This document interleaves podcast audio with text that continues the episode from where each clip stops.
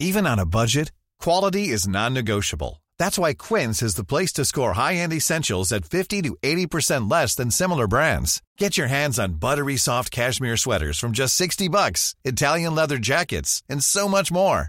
And the best part about Quince, they exclusively partner with factories committed to safe, ethical, and responsible manufacturing. Elevate your style without the elevated price tag with Quince. Go to quince.com slash upgrade for free shipping and 365-day returns.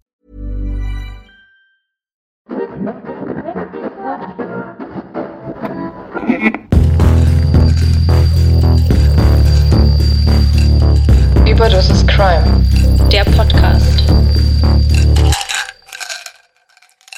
Hallo und herzlich willkommen zu Überdosis Crime, der Podcast. Ich bin Saskia. Und ich bin Chenoa und in unserem Podcast geht es um internationale und nationale Verbrechen. Hallo und herzlich willkommen, ihr, ihr süßen kleinen, sweeten Mäuschen. ich habe übrigens vorhin, vorhin noch mal kurz bei Instagram so ein bisschen durchgescrollt und habe gesehen, dass wir ja eine mega liebe Nachricht bekommen haben. Ich glaube, sie hatte uns in der Story erwähnt oder so. Hat uns Ja. in der Story gepostet, da hast du schon drauf geantwortet. Das war sehr Ja. süß, da, dass wir, dass wir sie und ihren Freund dazu angeregt haben, ein bisschen über den Fall zu diskutieren. Das freut uns nämlich immer sehr, wenn wir dazu anregen können. Dafür ist unser Podcast ja auch da. Genau. Ja, ich, wir hoffen natürlich, euch geht's gut. Ähm, bei mir ist okay. Also bei mir ist eigentlich alles in Ordnung. Ich bin ein kleines bisschen gestresst, aber es, das ist jetzt Normalzustand. Und Ja. äh, Chanor geht's aber heute leider nicht so gut. Die hat nicht so gut geschlafen, denn sie hat ihren Fall Ich hab- bis um fünf Ja, ich habe kaum geschlafen, besser gesagt, weil ich habe bis halb fünf, also wir nehmen jetzt gerade, wir wollten eigentlich früher aufnehmen, aber wir nehmen jetzt gerade um kurz vor zwölf auf. Und ähm, ich habe erst halb fünf geschlafen und ich musste aber gerade noch zu einem Geburtstag, zu einer kleinen Runde.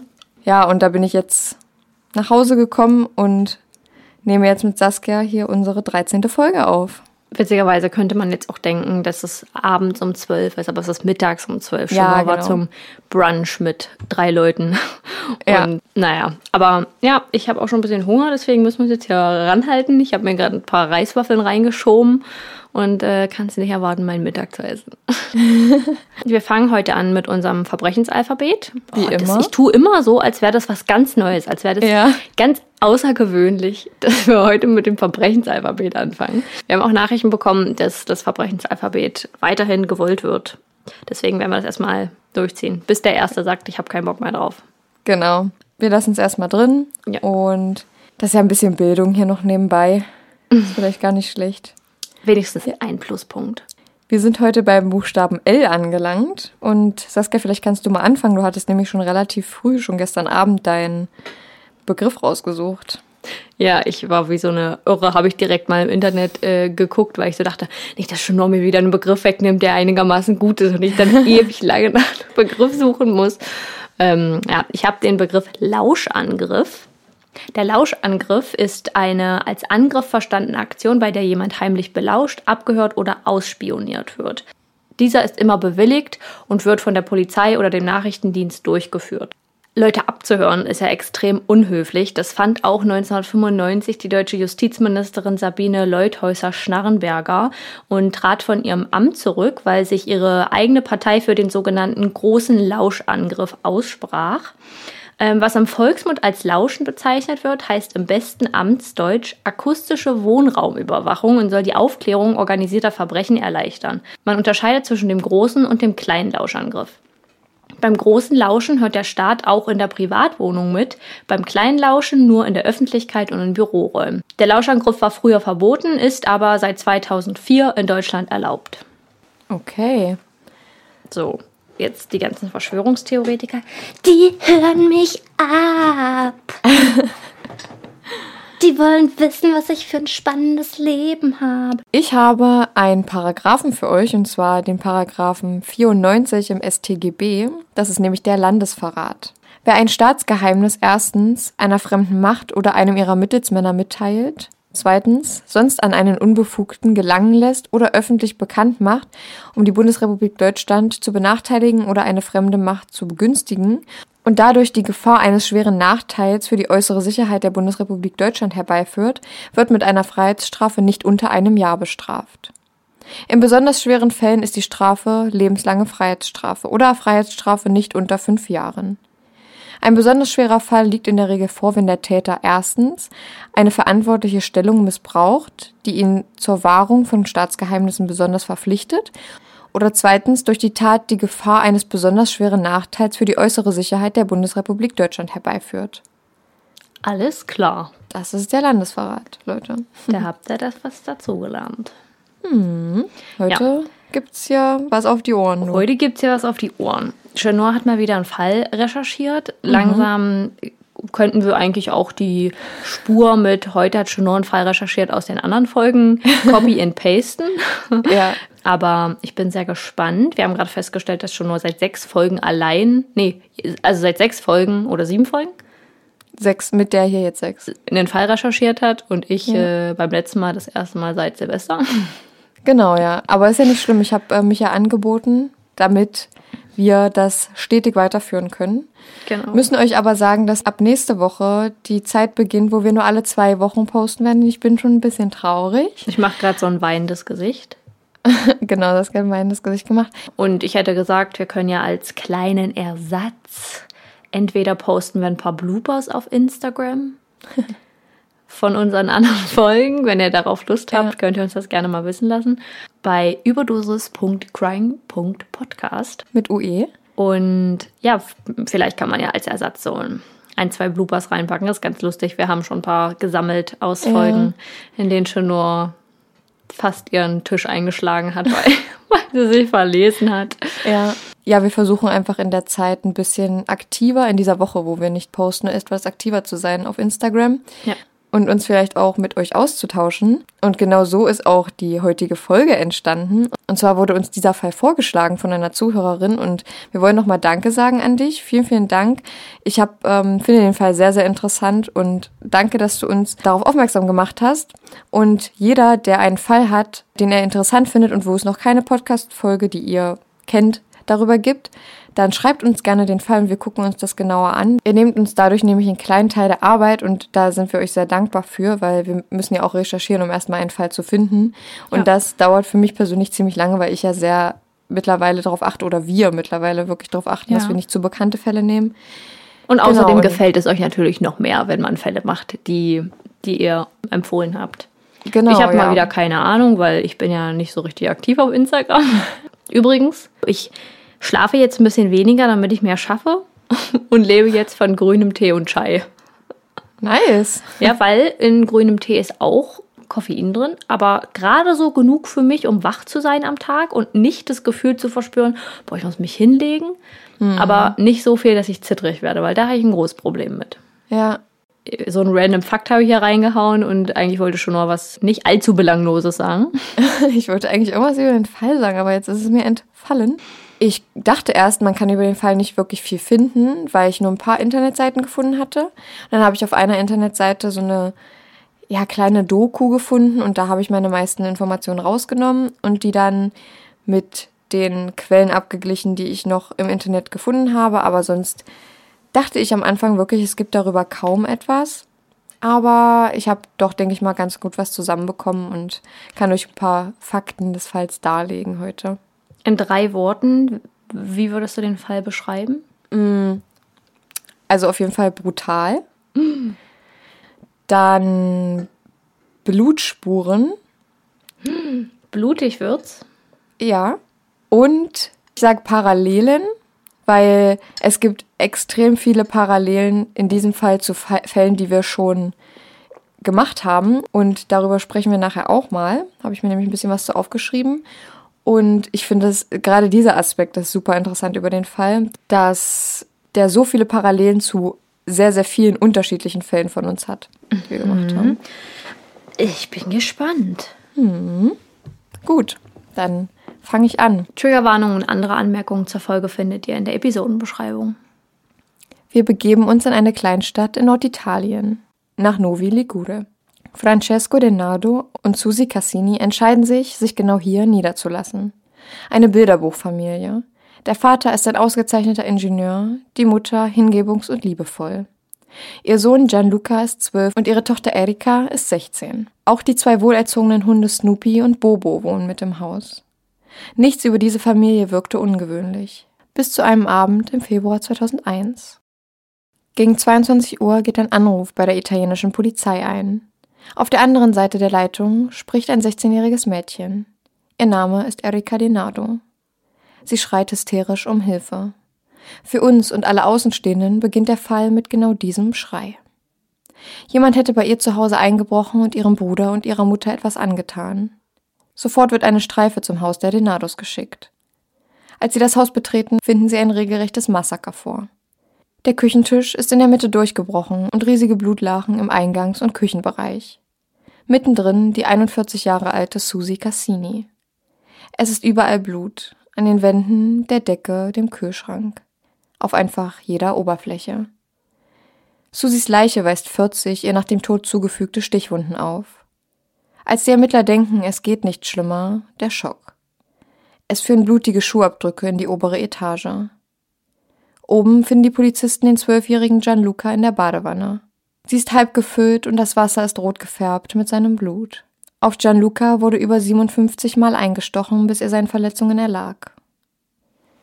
Während die Ermittler im Haus sind, sitzt Erika, die den Anruf absetzte, draußen auf dem Bordstein. Ihr Vater, der aufgrund der Arbeit nicht zu Hause war, hält seine Tochter fest im Arm. Francesco Denardo, Erikas Vater, kann nicht realisieren, was in dieser Nacht geschah. Omar ist Erikas Freund. Er hatte von der schlimmen Tat mitbekommen und eilte sofort zu seiner Freundin. Er schützt Erika vor dem Blitzlichtgewitter. Erika wird mit aufs Revier genommen, um ihre Version des Tathergangs zu schildern. Mittlerweile ist die Teenagerin ruhig und gesammelt. Erika beschreibt die Situation so. Nach dem Abendessen, circa um 9 Uhr, geht sie auf ihr Zimmer. Sie hört gerade Musik, als sie ihren kleinen Bruder nach Hilfe schreien hört. Erika sieht ihren verängstigten Bruder ins Badezimmer laufen. Zwei Männer, bewaffnet mit Messern, dicht hinter ihm. Susi, die schon mit mehreren lebensbedrohlichen Verletzungen kämpft, wirft sich schützend zwischen ihre Kinder und die beiden Angreifer. Sie schaut Erika in die Augen und sagt, Lauf. Erika schafft es zu fliehen, aber auf ihre Mutter wird weiterhin eingestochen. Als sie auf die Straße läuft, stoppt sie einen vorbeifahrenden Motorradfahrer und ruft die Polizei. Das junge Mädchen wird gefragt, ob sie die Angreifer gesehen hätte und sie in einer Gegenüberstellung identifizieren könnte. Die 16-Jährige bejaht die Frage. Sie kann die Männer sogar so genau beschreiben, dass detaillierte Zeichnungen angefertigt werden können. Sie fügt hinzu, dass sie heraushörte, dass die Männer mit einem Akzent sprachen, wahrscheinlich albanisch, diese Theorie scheint für die Ermittler nicht abwegig. Zu diesem Zeitpunkt wanderten viele Immigranten nach Italien ein. Viele Slawen, Sinti und Roma und vor allem albanischstämmige Menschen. Mehrere Bürger Italiens seien der Meinung, sie hätten seitdem einen Anstieg in der Kriminalität bemerkt. Die Vorurteile reichen von das sind doch alles Einbrecher bis zu was, ein Mord, das waren bestimmt die Immigranten. Das, was bei dieser Theorie nicht passt, ist, dass keine Wertgegenstände entwendet wurden. Wäre dies ein Einbruch mit Todesfolge gewesen, hätten die Einbrecher sicherlich einige Wertsachen der Denados mitgenommen. Schon bald aber wird ein albanischer Mann mit langem Verbrechensregister festgenommen. Er passt genau auf die Beschreibung, die Erika abgab. Als Erika ihn sieht, ist sie sich sicher, das ist einer der Männer. Den Leuten fällt es schwer, die 16-Jährige leiden zu sehen. Das junge Mädchen, die Augen rot und geschwollen von den schlaflosen Nächten, in denen sie nicht aufhören kann zu weinen die aschblonden Haare hinter die Ohren geklemmt. So stellt sie sich tapfer und mutig der Öffentlichkeit im italienischen Fernsehen. Sie ist eine Überlebende eines schlimmen Angriffs und trauert um ihre Mutter und ihren Bruder, so wie man es von jemandem erwarten würde, der in einer Nacht die Hälfte seiner Familie verloren hat. Es ist wohl das Schlimmste, was einer Person wie ihr passieren kann, mit 16 durch so eine grausame Tat ihre Mutter und ihren Bruder zu verlieren. Ein Abend, der ihr ganzes Leben verändert. Der Verdächtige, den Erika als den Angreifer identifiziert hatte, hat ein sehr starkes und nicht anzweifelbares Alibi für den Abend. Hatte Erika in dem Beschuldigten mehr gesehen, als er tatsächlich war? Die Bevölkerung Italiens wird unruhig. Wenn ein solches Verbrechen in der Kleinstadt Novi Ligure passieren kann, dann kann es überall passieren. Die Ermittler stehen vor unzähligen Fragen, die es zu beantworten gilt. Warum waren an der Tür keine Anzeichen für einen Einbruch? Warum hatten die Hunde keinen Alarm beim Eindringen der Männer gegeben? Waren die Angreifer Bekannte der Familie? Hatten sie ihnen von selbst die Tür geöffnet? Und warum wurde in Gianlucas Körper bei der Obduktion Rattengift gefunden? In der oberen Etage gibt es keine Blutspuren von Susie, jedoch erzählte Erika, dass ihr genau dort in den Bauch gestochen wurde. Die Spurensicherung findet Schuhabdrücke, die mit dem erläuterten Tathergang nicht übereinstimmen können. Anhand der Blutspritzer kann man den Winkel bestimmen, in dem diese auf eine Oberfläche auftrafen. Ist zum Beispiel ein Blutspritzer rund wie ein Kreis, war die Wunde, die Tatwaffe oder die Blutquelle direkt waagerecht zur Oberfläche. Sind sie aber länglich, sind dies keine Bluttropfen, sondern Blutspritzer. Anhand der Form und der Länge kann man ebenso die Geschwindigkeit und die Richtung bestimmen. Ähnlich ist es mit den gefundenen Schuhabdrücken. Wenn Erika, so wie sie erzählte, gerannt sei, wären die Schuhabdrücke durch das Wegrutschen länglicher gewesen. Die vom Tatort waren das aber nicht. Erika kann nicht gerannt sein. Sie ging in langsamem Schritttempo. Die Blutspezialisten können den Tathergang aufgrund der Spuren folgendermaßen rekonstruieren. Der Angriff beginnt in der Küche, wo auf die 41 Jahre alte Susi Cassini eingestochen wird, bis sie ihren Verletzungen erliegt. Dann laufen die Angreifer in die obere Etage, wo sich der kleine Gianluca im Badezimmer versteckt. In der Badewanne töten sie den Jungen mit mindestens 57 Messerstichen. Die Täter hatten die Mordwaffen aus dem Messerblock der Familie entwendet. Warum war Erika von der grausamen Tat verschont geblieben? Nun, diese Frage stellen sich die Ermittler Tag für Tag. Dabei ist die Antwort darauf doch so simpel.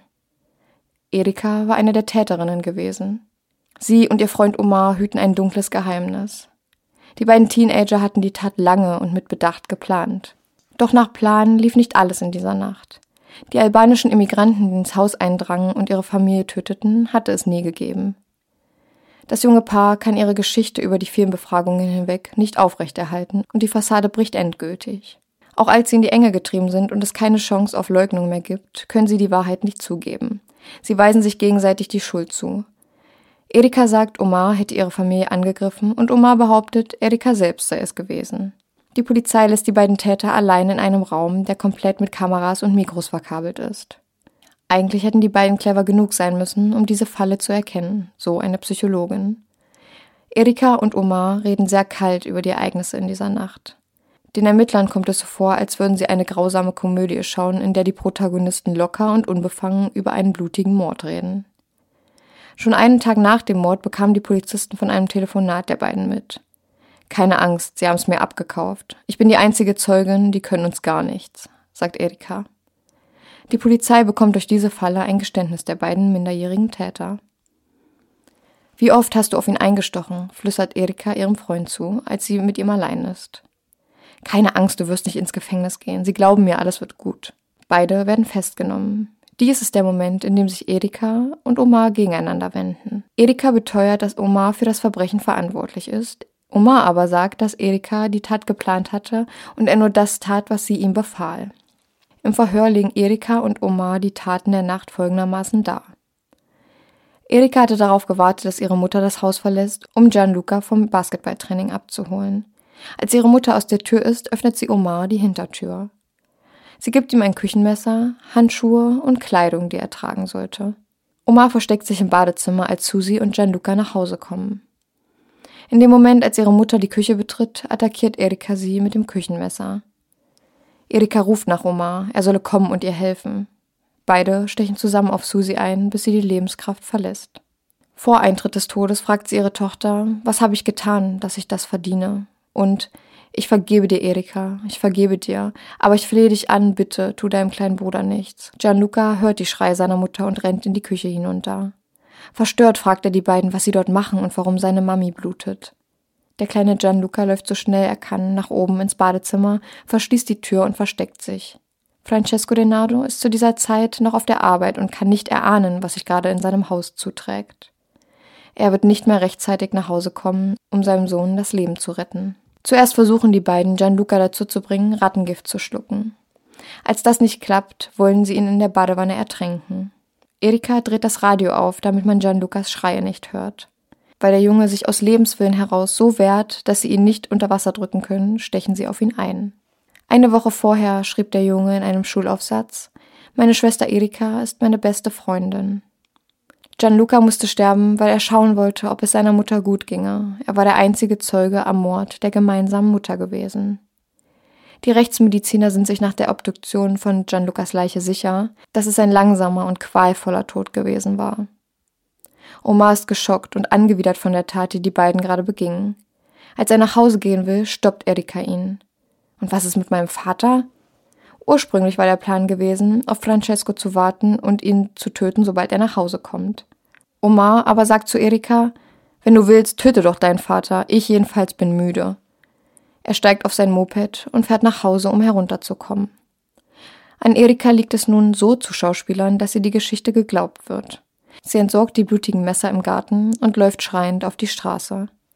Das ist der Schrei, mit dem dieser Fall für uns begann. Gerade weil die Familie so normal schien, ist es für die Bevölkerung Italiens unverständlich, was dort geschah. Welchen Grund hatte Erika ihrer Mutter und ihrem Bruder das antun zu wollen? Alles begann, als Erika immer schlechter und schlechter in der Schule wurde. Sie musste ein Jahr wiederholen.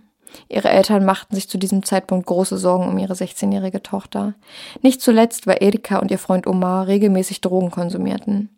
Die Teenagerin wird aggressiv und rebellisch gegenüber ihren Eltern. Vor allem die Beziehung zu ihrer Mutter gestaltete sich schwierig. Es kam täglich zu Auseinandersetzungen und Streitigkeiten zwischen den beiden. Erika bestand auf ihre Freiheit. Eine Freiheit, die ihr ihre Eltern definitiv ließen. Sie jedoch interpretierte das ganz anders und war der Meinung, ihre Eltern würden sie einengen und über ihr Leben bestimmen. Immer mehr geraten die beiden aneinander und immer komplizierter wird die Beziehung zwischen Erika und ihrer Mutter. Erika und Omar sind unzertrennlich. Wenn man jung und verliebt ist, passiert es schnell, dass der andere zum Lebensinhalt wird. Doch wenn deine Eltern in dem Partner, den du dir aussuchst, ein Problem sehen, geraten zwei Fronten schnell aneinander. Mit ihrem Bruder hat Erika keine Probleme. Die beiden lieben sich und geraten nie in Konflikte. Für Gianluca ist Erika die beste Freundin. Er war auch nicht das Ziel der Attacke. Sein Tod wird nur dadurch begründet, dass er Zeuge der Tat war. Wo Erika auch hingeht, dorthin folgt ihr Oma. Omar leidet an einer dependenten Persönlichkeitsstörung, wie später diagnostiziert wird. Betroffene Personen sind ihrem Partner oder anderen Menschen gegenüber meist passiv, unterwürfig und anhänglich. Sie lassen häufig ihre Mitmenschen für sich entscheiden, weil sie sich inkompetent und schwach fühlen. Erika hingegen wird mit einer narzisstischen Persönlichkeitsstörung diagnostiziert. In ihrem Fall splittet sich dadurch ihre Persönlichkeit. Sie hat eine gute und eine schlechte Seite. Ihr fehlt das Empathievermögen anderen Menschen gegenüber und weist egozentrische und geltungsbedürftige Wesensmerkmale auf. Trotz der psychischen Krankheiten der beiden hätte ihnen niemand zugetraut, einen derartigen Mord zu begehen. Experten sind sich sicher, die vielen kleinen Auseinandersetzungen waren das Motiv der Tat. Edeka spielte lange Zeit die Rolle der trauernden Tochter, sowohl vor den Ermittlern als auch vor ihrem Vater. Für die Medien wird Oma immer uninteressanter, weil die Öffentlichkeit sich sicher ist, dass Erika ihn so manipuliert hatte, dass er keinen anderen Ausweg sah, um die Tat mit ihr zu begehen. Experten finden heraus, dass Omar nicht die Hauptschuld für die Tat trägt. Natürlich trägt er eine Mitschuld, nur nicht in dem Ausmaß wie Erika. Das hat weniger Gewicht auf den Schuldzuspruch als auf das Urteil. Beide werden für Mord ersten Grades an Susi Cassini und für Mord zweiten Grades an Gianluca Denardo für schuldig befunden. Erika Denardo wird zu 16 und Omar Fassaro zu 14 Jahren Haft verurteilt. Trotz dem Mord an seiner Frau und seinem Sohn verzieh Francesco Denardo seine Tochter und besorgte ihr ein gutes Anwaltsteam. Er verzieh ihr aus dem Grund, dass er fest der Meinung war, dass alles von Omar ausging. Experten denken, er versuchte Omar dafür verantwortlich zu machen, um das Bild von seiner Tochter in seinem Kopf zu wahren. Er lässt sich keinesfalls davon überzeugen, dass seine Tochter die Tat aus reiner Boshaftigkeit beging. Italien spaltet sich. Es gibt viele, die der Meinung sind, dass die beiden lebenslang hinter Gittern verwahrt werden müssen oder sogar die Todesstrafe verdienen. Dann gibt es jene, die denken, dass die beiden zu jung sind, um die Konsequenzen der Tat beurteilen zu können und ihnen eine normale Zukunft zugestanden werden soll. Es ist unverständlich, was sich am Abend des 21. Februars 2001 ereignete, und genau das sitzt der Bevölkerung tief in den Knochen. Im Jahre 2011 wird Erika aufgrund guter Führung aus der Haft entlassen, machte einen Abschluss in Philosophie und ist heutzutage verheiratet. Omar wurde schon im Jahr 2010 aus der Haft entlassen und lebt nun ein ruhiges Leben, fernab von jedem Medientrubel. Nun, auch noch 20 Jahre nach der Tat, sind Erika Denardo und Omar Fassaro sehr bekannte Namen in Italien. Bis heute weiß niemand, außer die Täter selbst, ob die beiden von Grund auf böse sind oder einen fatalen Fehler begingen, den sie bis an ihr Lebensende bereuen werden. Edeka Denardo zerstörte wissentlich innerhalb weniger Minuten ihre Familie. Trotz des normalen Lebens, was beide mittlerweile führen, wird diese Nacht in deren Gedächtnis womöglich für immer ihren Platz haben.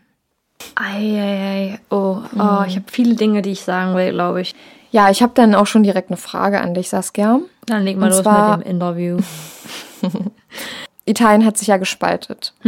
Und bist du eher auf der Seite von denen, die sagen, die beiden Täter müssen hinter Gittern verwahrt werden? Oder bist du eher der Meinung, dass sie zu jung waren, um die Ereignisse zu beurteilen und ihnen eine normale Entwicklung und normale Zukunft zugestanden werden soll? Wie alt waren die beiden nochmal? 16 und 17. Okay, Man hat ja ihre Persönlichkeitsstörung festgestellt. Ja. Aber wurde irgendwas erwiesen, dass die beiden solche Situationen nicht einschätzen können? Weil mit 16 und 17 finde ich nicht, dass man da.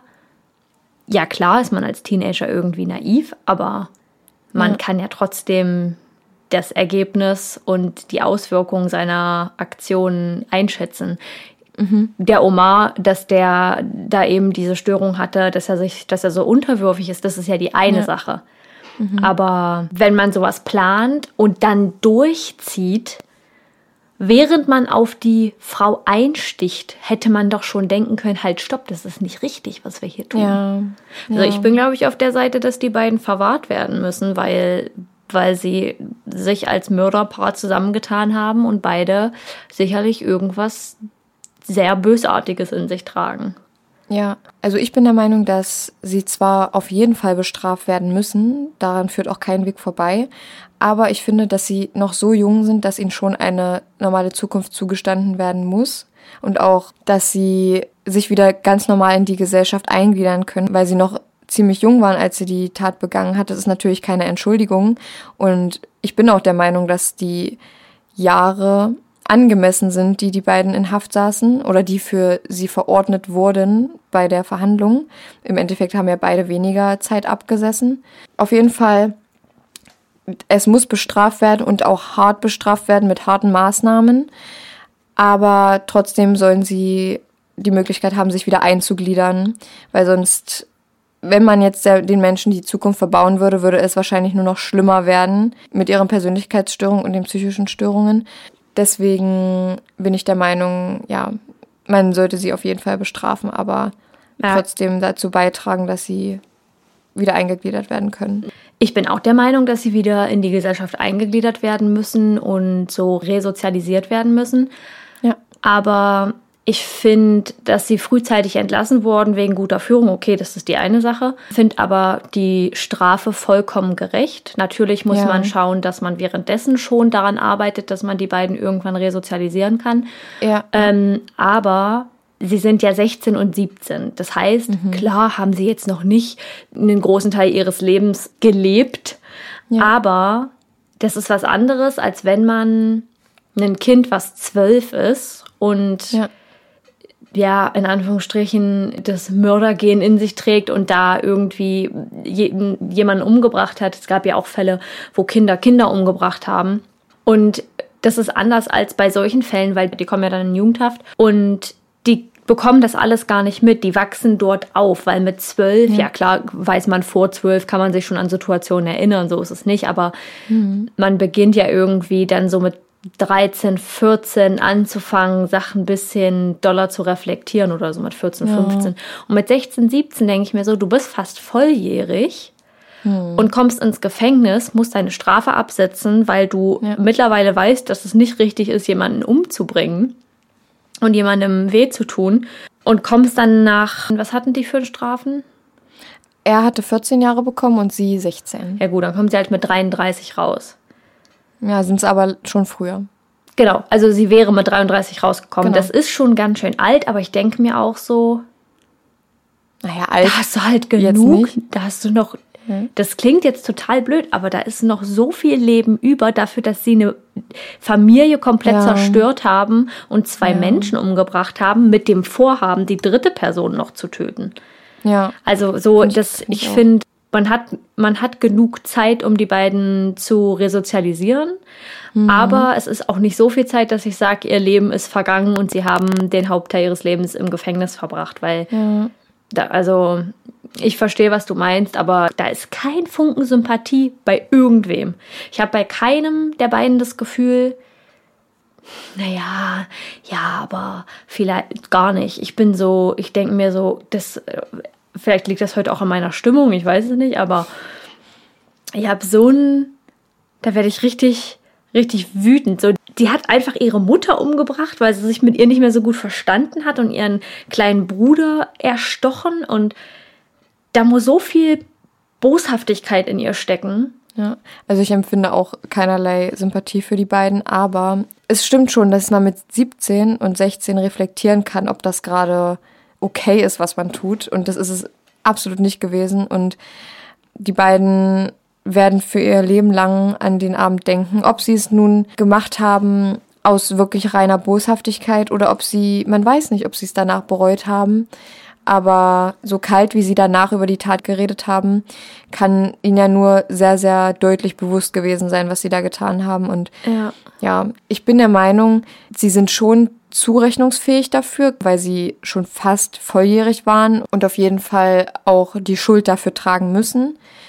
Nur mein einziger Punkt ist, dass es halt wichtig ist, solche Menschen auch wieder in die Gesellschaft einzugliedern.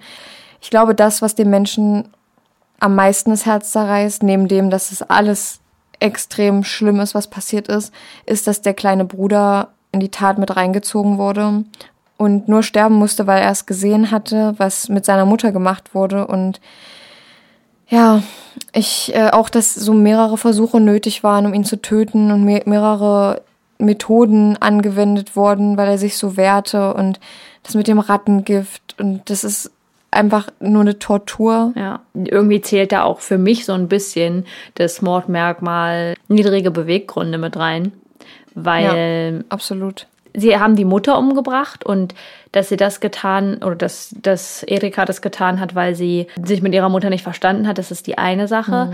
Aber den Bruder dann nicht in Anführungsstrichen einfach umzubringen, sondern noch so zu quälen, ihm so eine, der muss ja so eine Angst empfunden haben, versuchen ihm da irgendwie Rattengift zu verabreichen und, und zu ertränken. Und sie waren ja bei einem Tathergang. Sie hätten ja, ohne dass ich jetzt so tun will, als hätte ich da mehr Ahnung oder als äh, hätte ich es anders gemacht, sondern sie hätten ja einfach das Gleiche nochmal durchführen können, weil die Absicht, den Jungen zu töten, die war ja da, nachdem sie gesehen hatten, dass er es gesehen hat.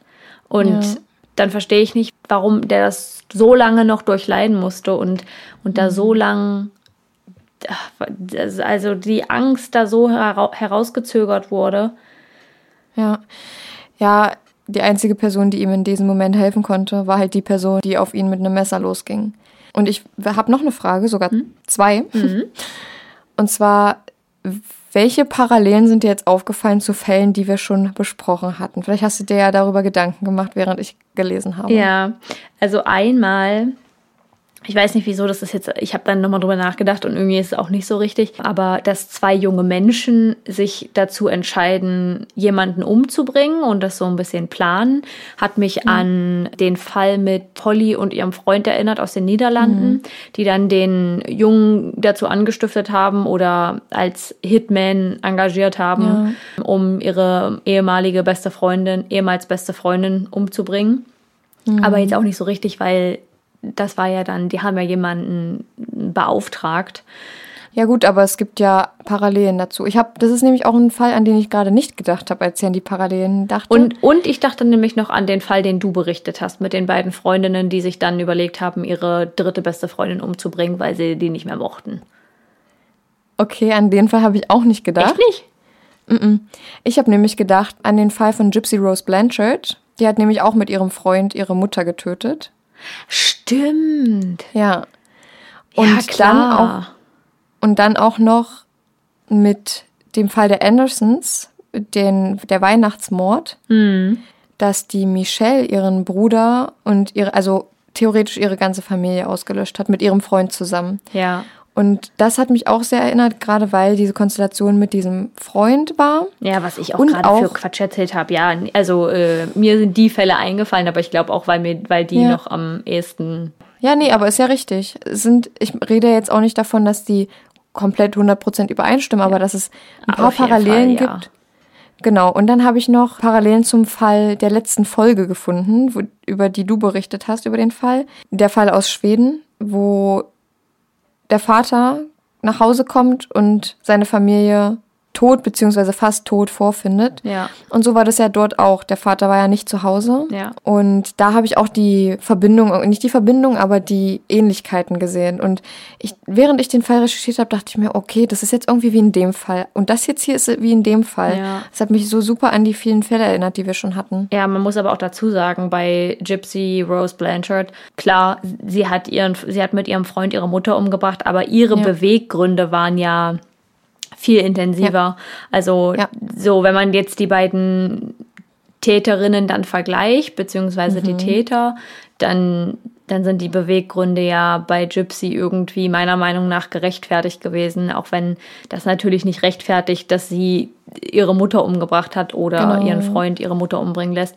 Aber so bei dem italienischen Fall jetzt, die, die hat sich halt mit ihrer Mutter irgendwann nicht mehr verstanden. und Genau, was ja ja. irgendwie natürlich ist, so wenn man 17 ist in der Pubertät und irgendwie öfter mal aneinander gerät.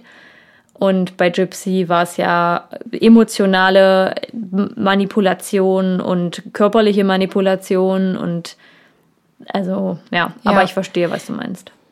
Ja, na, bei Gypsy hatte man ja zuerst gedacht, dass es so war wie bei Erika, also dass Mhm. es auch niedrige Beweggründe gibt und sie einfach mit ihrem Freund zusammen sein wollte. Ja. Bis dann rauskam, dass sie von ihrer Mutter misshandelt wurde auf eine ganz bestimmte Art und Weise. Ihr könnt euch ja die Folge dazu mal anhören, falls ihr sie noch nicht gehört habt. Ja. Seht uns bitte nach, dass das unsere erste Folge ist und die Tonqualität nicht so toll ist. Aber ja, das fand ich halt sehr, sehr interessant, dass die so ähnlich waren, also dass der Fall so ähnlich war zu einigen, die wir schon besprochen haben. Hast du noch irgendwelche Sachen, die du ansprechen möchtest? Ich wollte eigentlich nur sagen, dass ich es mega interessant finde mit der Blutspurenanalyse. Das äh, fasziniert mich einfach jedes Mal aufs Neue, dass wir mittlerweile schon so weit sind äh, und so intensiv ermitteln können und da schon so viele Schlüsse draus ziehen können. Ansonsten habe ich irgendwie, so wie du es vorgelesen hast, noch an den Fall in der Kirche gedacht, weil es so, du hast es auch so detailliert beschrieben, dass überall Blutspritzer waren und ich habe dann irgendwie direkt kamen mir so Bilder von dem von der Kirche in den Kopf. Ja, Und auch bei dem letzten Fall, den den ich berichtet habe in Schweden, genau. von so einer Brutalität zeugt, so über 50 Mal in den Körper eingestochen. Das ist halt nicht ein, komm, ich will dich jetzt schnell umbringen und wieder weg, weil ich möchte dich hier nicht mehr haben, sondern ich lasse meine komplette Wut an dir aus. Auch bei dem kleinen Jungen. Deswegen glaube ich, glaube ich, ich kann einfach nicht, komme damit nicht mit dem Gedanken klar, dass das äh, eine Tat gewesen sein soll, die irgendwie in Trance passiert ist und man danach dann denkt, oh mein Gott, was habe ich da getan, sondern ein bewusstes, Ja. ich steche jetzt auf dich ein. Klar wird das Adrenalin da so reingekickt haben, dass sie in dem Moment beide vergessen haben, was sie da tun, aber so, ja, ach, das ist so, so eine Brutalität in dem Fall, vor allem auch dem kleinen Bruder gegenüber, dass man überhaupt dazu imstande ist, ein kleines Kind umzubringen und dann auch noch den eigenen Bruder. Das ist für mich so absolut unverständlich. Ja, das äh, mit den Blutspuren, das finde ich nämlich schon sehr, sehr lange sehr interessant. Denn bei Werbung Medical Detectives habt ihr vielleicht mitbekommen, dass da öfter mal ein Herr namens Mark Benecke spricht. Und der hat schon öfter über Blutspuren gesprochen. Und das Wissen, was ich niedergeschrieben habe, ist aus meinem eigenen Wissen, was ich mir angeeignet habe durch Medical Detectives, ehrlich gesagt. Und durch auch ein Buch von ihm sogar, von ähm, Mark Benecke. Und das, äh, ich lese nicht so gerne Bücher, aber das habe ich mir durchgelesen. Ich finde super interessant, dass man durch so eine Analyse ermitteln kann, durch wel in welchem Winkel der Blutstropfen auf die Oberfläche aufgetroffen ist, welche Geschwindigkeit er hatte und aus welcher Richtung der kam. Und daraus kann auch viel für den Tathergang rekonstruiert werden. Und das fand ich halt sehr, sehr interessant. Ja. Ja, ich hatte vorhin noch eine kleine Überlegung zu der frühzeitigen Entlassung, denn ich war ein bisschen schockiert, als du vorgelesen hast, dass die beiden wegen guter Führung frühzeitig entlassen wurden, weil ich das so, wenn ich den Fall, als ich den Fall gehört habe, das so brutal fand, dass ich eigentlich der Meinung bin, dass sie hätten die ganze Zeit absitzen sollen.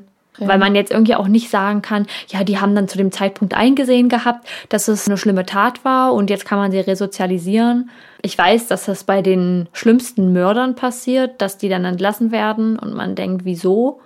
Und dass das irgendwie nicht immer vergleichbar ist mit solchen Jugendstraftätern, die so früh schon in ihrem Leben so eine schlimme Tat begehen. Aber irgendwie habe ich das Gefühl, dass das okay gewesen wäre, wenn sie die Tat abgesessen hätten, wenn sie die Zeit im Gefängnis verbracht hätten und dann eben mit 33 aus dem Gefängnis gekommen wären, um dann ihr Leben nochmal neu zu starten und dann noch genug Ja. Leben über ist. Ja, auf jeden Fall. Also so sehe ich das auch. Und sie wurden frühzeitig auch entlassen, weil sie ja ihren Abschluss gemacht haben und viel daran selber gesetzt haben, sich wieder zu resozialisieren. Und das haben die Behörden gemerkt und gesehen und haben sich dafür entschieden, sie früher freizulassen. Natürlich auf Bewährung. Ja, ich finde auch mit dem Abschluss, dass sie den gemacht haben, da denke ich, jemand, der vielleicht, also jemand, der eine Persönlichkeitsstörung hat, aber trotzdem darüber reflektieren kann, was er tut, der wird vielleicht einsehen können, dass es Sinn macht, sich anzustrengen und zu versuchen, da wieder rauszukommen. Ich will jetzt, ich bin kein Arzt, ich habe keine medizinischen Kenntnisse und äh, kann da nicht so viel zu sagen und weiß auch nicht, wie sich so eine Persönlichkeitsstörung ähm, entwickeln und auswirken kann auf den Menschen und die Psyche ähm, und vor allem auch auf die Reflexion, die jemand an den Tag legen kann. Aber ich denke mir so bei der Erika zum Beispiel, ja, die war narzisstisch, aber die wird halt gedacht haben, ja, was soll ich jetzt machen? Ich sitze im Gefängnis, ähm, mehr als meinen Abschluss machen kann ich nicht. Also Ja. tue ich das jetzt in der Hoffnung, dass das anerkannt wird, dass ich mich gut führe.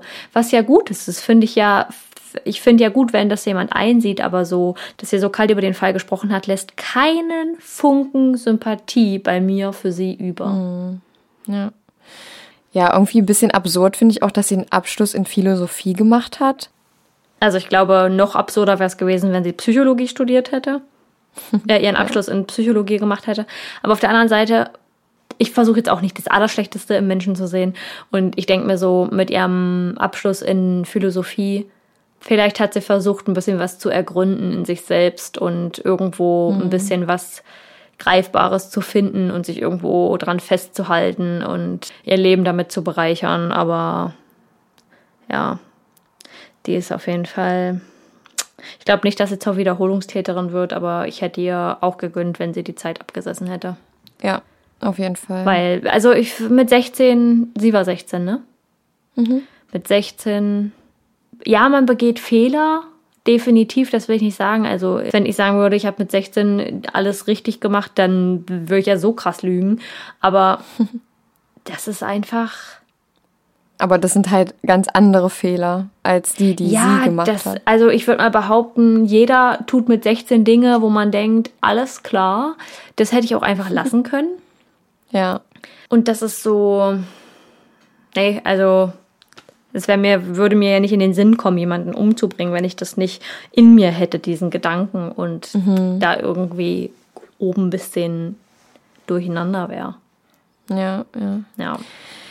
Ja, Leute, das war der Fall von Erika Denardo. Ihr könnt uns gerne wissen lassen, äh, was ihr über den Fall denkt und ob ihr den Fall schon kanntet.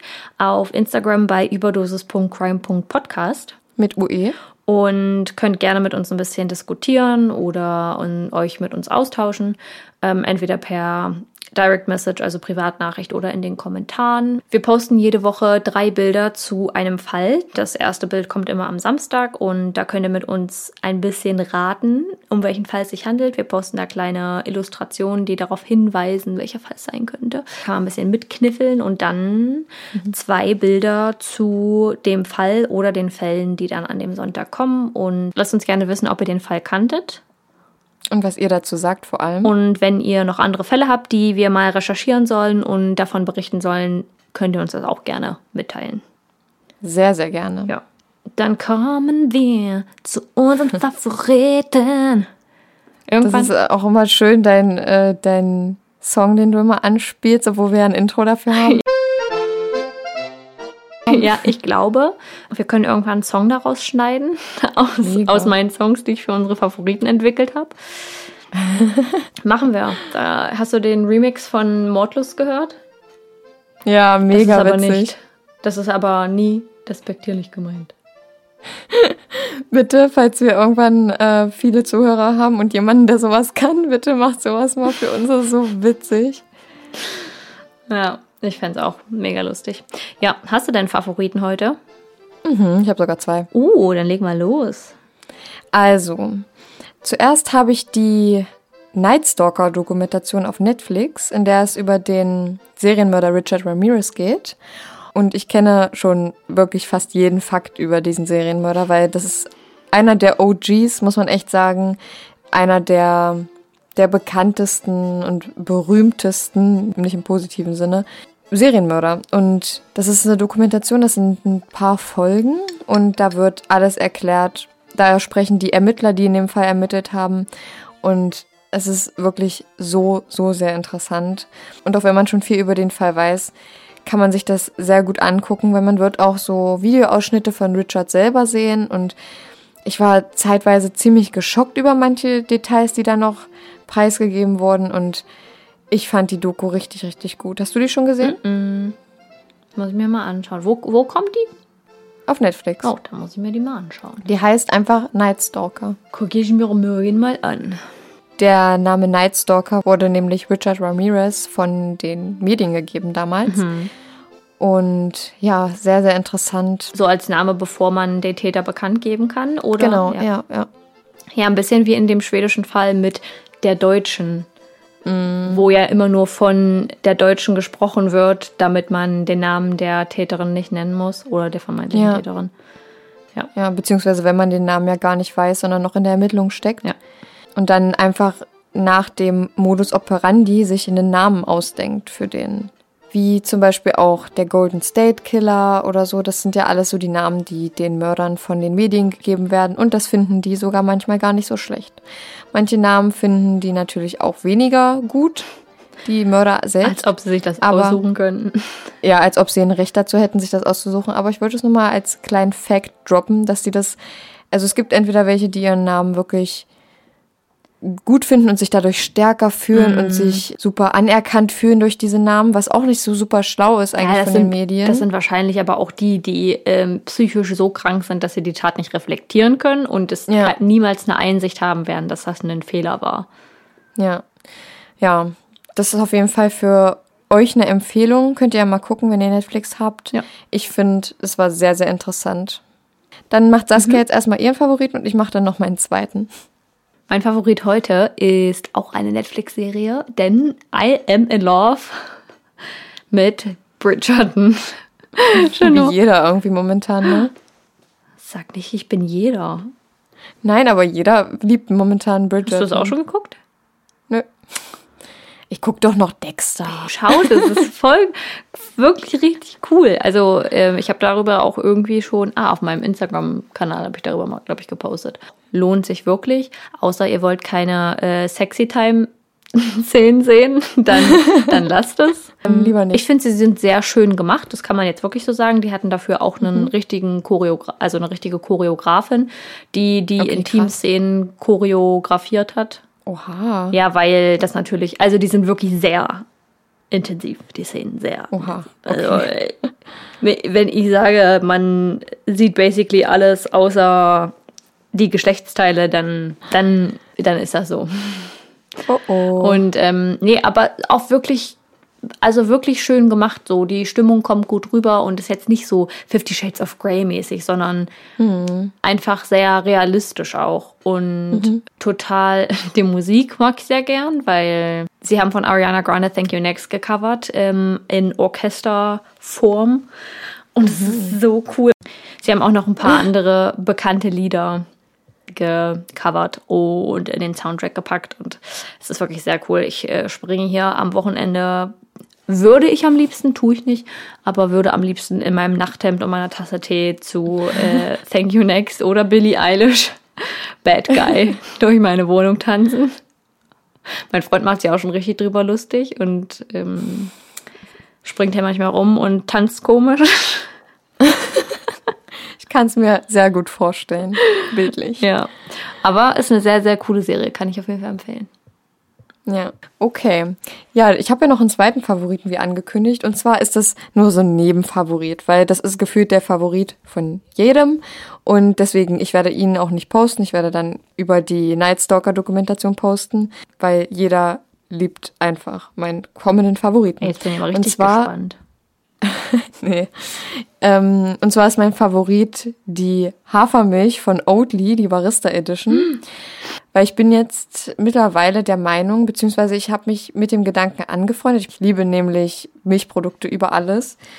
Und es ist für mich, ich war ein sehr großer Skeptiker von Milchersatzprodukten, also dass sie genauso schmecken oder nicht, nicht komplett genau so, weil ich denke, das ist nicht zu 100% möglich, aber jedenfalls sehr, sehr ähnlich schmecken. Und da habe ich für mich die, also Werbung, ne, von Oatly, die Barista Edition Hafermilch, entdeckt und ich finde, die schmeckt so schön vollmundig, sahnig. Ich wollte da wirklich erst gar nicht ran und ich dachte mir immer so, ach nee, ich trinke lieber meine Milch. Dann hat mir aber jemand erzählt, dass man durch Kuhmilch, äh, dass das Risiko für Brustkrebs sich steigert. Und auch ganz viele andere Dinge, die. Ja, natürlich. es, ist, es ist auch nicht gesund. Also Milch ist nicht gesund für den Körper, aber trotzdem fiel es mir immer sehr, sehr schwer, darauf zu verzichten. Ich habe da halt ein bisschen auch Angst, muss ich sagen, wegen der Brustkrebsgeschichte, weil das ähm, gar nicht so abwegig ist, dass das passieren könnte, sage ich mal, in, in meiner Familie. Und ja, aber ich finde es sehr, sehr lecker. Probiert es mal aus, auch wenn ihr Kritiker davon seid. Ich war es auch sehr, sehr lange. Und ich kann immer zustimmen, dass nur Kritikerin von vielen Dingen ist und man viel Ja. Überzeugungskraft braucht, um sie in eine Ja. andere Richtung zu drücken. Aber wenn, also wenn schon nur sowas sagt, äh, von wegen, ich wurde überzeugt, dann hat es viel zu heißen. Ja, weiß ich nicht. Ich habe halt auch Sojamilch noch nie ausprobiert oder die anderen Milchersatzprodukte.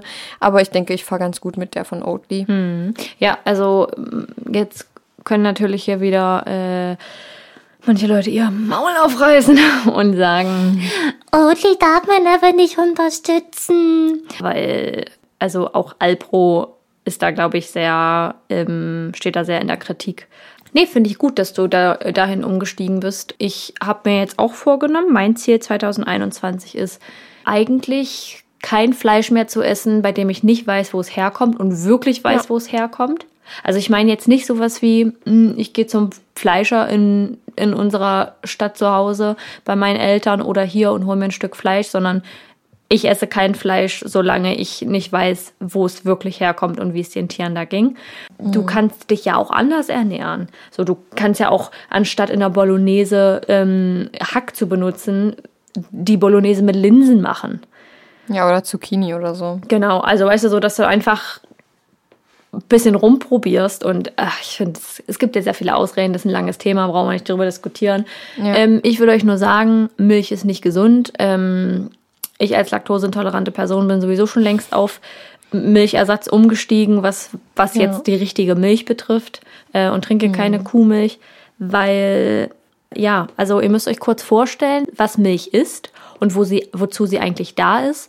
Denn Milch sollen eigentlich kleine Kälber trinken, die innerhalb von wenigen Wochen, Monaten auf einen riesen Rind wachsen sollen. Das kann ja gar nicht gut sein für den Menschen, wenn man sich solche Hormone zuführt. Ja. Also das, ja, ich glaube, das spielt sehr viel rein und ich glaube auch, dass es vielen Menschen besser gehen würde, wenn sie keine Milch trinken, sondern eben die Ersatzprodukte äh, nehmen, weil sich das auch ganz stark zum Beispiel auf den Magen auswirken kann. Also ich weiß, dass ich von Milchprodukten viel Magenschmerzen bekomme, weil es einfach auch nicht gut ist für den Magen. Ja. Ja, also wenn ihr mal Lust habt, euch da ein bisschen auszuprobieren, ihr müsst ja nicht unbedingt jetzt Veganer werden oder Es wäre natürlich auch schön, wenn ihr euch dafür entscheidet. ihr könnt aber gerne mal das ausprobieren, weil ich finde sie sogar ziemlich lecker und ich glaube, sie ist sogar ein bisschen teurer, aber das ist auch total okay, weil wenn ich weiß, ich führe meinem Körper damit ein bisschen was Besseres zu, ist es für mich okay und ich bin sehr, sehr froh, dass ich die Alternative gefunden habe, weil ich höre sehr, sehr viele, auch die Leute, die weder vegan noch vegetarisch sind, die einfach nur sagen, ich möchte einfach keine Milch trinken. Weil ich war immer der Meinung, das schmeckt doch, das kann doch nicht schmecken. Aber doch, die Ja. von Oatly schmeckt lecker. Man muss irgendwie für Veränderungen ein bisschen offen sein und vor allem auch die Veränderung nicht so ähm, erzwingen und, und nicht sagen, so, ab morgen bin ich vegan, weil das funktioniert so einfach nicht. Du verbietest dir damit zu viel. So soll es ja auch nicht gehen. Das kann ja ein schleichender Prozess sein. Aber offen für Veränderungen zu sein und zu sagen, ich probiere Dinge aus. Ich finde halt immer ein bisschen schade, dass die Leute hauptsächlich den egoistischen Grund haben, ich tue das jetzt aus meiner eigenen Gesundheit heraus und nicht, weil das der Natur gut tut, wenn man ähm, auf bestimmte Dinge verzichtet oder dem Tier gut tut, weil es nicht getötet wird. Was ja irgendwie, ja, es, ich will jetzt nicht sagen, es ist natürlich, aber der Mensch hat sich so entwickelt. Der Mensch ist egoistisch und das kann ich, das habe ich in manchen Belangen auch, dass ich dann irgendwie erstmal so ein paar Anstöße brauche, bis ich mir denke, Alter, okay, du warst jetzt ziemlich egoistisch, was das Denken anging und hast jetzt einfach die ganze Zeit so gedacht, ja, also nur weil ich, bei mir ist das so und so und deswegen mache ich das nicht. Aber dass es noch andere Aspekte gibt, über die man nachdenken kann und sollte und die das Ganze einfach nur noch bestärken. Meine Leute, bitte informiert euch ein bisschen. Befasst euch mit dem Thema. Ich bin sehr passionate, was das Ganze angeht. Das merkt schon nur auch immer. Ja. Ja, ich wollte eigentlich gar nicht so krass in dem Thema ausholen. Naja, so genug des veganen ähm, Milchersatzthemas. Gelauers. Das war's, oder? Ja, ich würde das auch sagen. Wir sind heute eine fertig. bisschen kürzere Folge als also als die letzten Folgen jedenfalls. Mhm. Aber ich denke, das ist auch mal wieder schön. Ja. Und vor allem für uns in der Nacharbeitung auch ein bisschen entspannter, wenn die Folgen nicht so Haupt- lang sind. Hauptsächlich für Chenor, weil die schneidet die Folge nämlich. Genau, und ich muss sie bis heute Abend abgeben. ähm, An unseren Master. Master Ich, King. an unseren Master, Master. ähm, ja, und ich werde mich jetzt direkt hier nach ransetzen und versuchen, das durchzuprügeln. Ja, ich werde mich jetzt auch wieder an meinen Schreibtisch setzen, ein bisschen arbeiten. Und äh, wir wünschen euch noch einen schönen Tag oder Abend oder guten Morgen, je nachdem, wann ihr das hier hört. Genau. Und folgt uns gerne auf Instagram bei überdosis.crime.podcast. Mit UE Lasst ein paar Likes da und Kommentare. und Kommentare. Und wir freuen uns auf den Austausch mit euch. Wir hören gerne von euren Nachrichten. Ihr könnt uns auch, da würden wir uns natürlich auch drüber freuen, eine kleine Rezension bei Apple Podcast dalassen. aber ist natürlich nicht nötig. Aber wir würden uns sehr darüber freuen. Nicht nur ein bisschen, sehr, sehr freut man sich darüber. Ja. Und äh, ja, konstruktive Kritik. Dann- ich will nochmal dran erinnern, Ladies. aber ey, es hat sich gebessert. Ich bin richtig, bin richtig stolz auf unsere Community. Ja, mega. Also wir haben auch konstruktive Kritik bekommen. Ist jetzt nicht so, dass wir nur Ja. den Arsch gepampert bekommen, sondern dass, dass wir auch schon Sachen hören, wo es heißt, ey, es gibt Verbesserungsvorschläge. Und das ist ja, Ja, voll okay. freut mich auch mega. Ja. Also, So, Leute. es läuft schön mit euch. Ja, dann würde ich sagen, hören wir uns in zwei Wochen. Ach, Mir blutet schon das Herz. Oh ja. Aber nachdem ich jetzt hier in sechs Folgen hier einen Fall rausgehauen habe, bin ich auch mal froh, wenn ich mal, vielleicht macht ja Saskia den nächsten. Ja, mach ich. Dann kann ich jetzt erstmal die nächsten zwei Wochen mich ein bisschen Mal die entspannen. nächsten vier Wochen chillen. Ja. Aber ich kann es bestimmt eh nicht lassen. In einer Woche bin ich bestimmt schon wieder und recherchiere einfach so einen Backup-Fall, dass ich mal einen habe, wenn ich schlimm. mal keine Zeit habe. Dann bis übernächste Woche. Genau, Ihr wir sweeten hören kleinen uns. Mäuse. Ciao. Ciao. Ever catch yourself eating the same flavorless dinner three days in a row? Dreaming of something better? Well, HelloFresh is your guilt-free dream come true, baby. It's me, Kiki Palmer. Let's wake up those taste buds with hot, juicy pecan-crusted chicken or garlic butter shrimp scampi. Mm. Hello Fresh. Stop dreaming of all the delicious possibilities and dig in at HelloFresh.com. Let's get this dinner party started.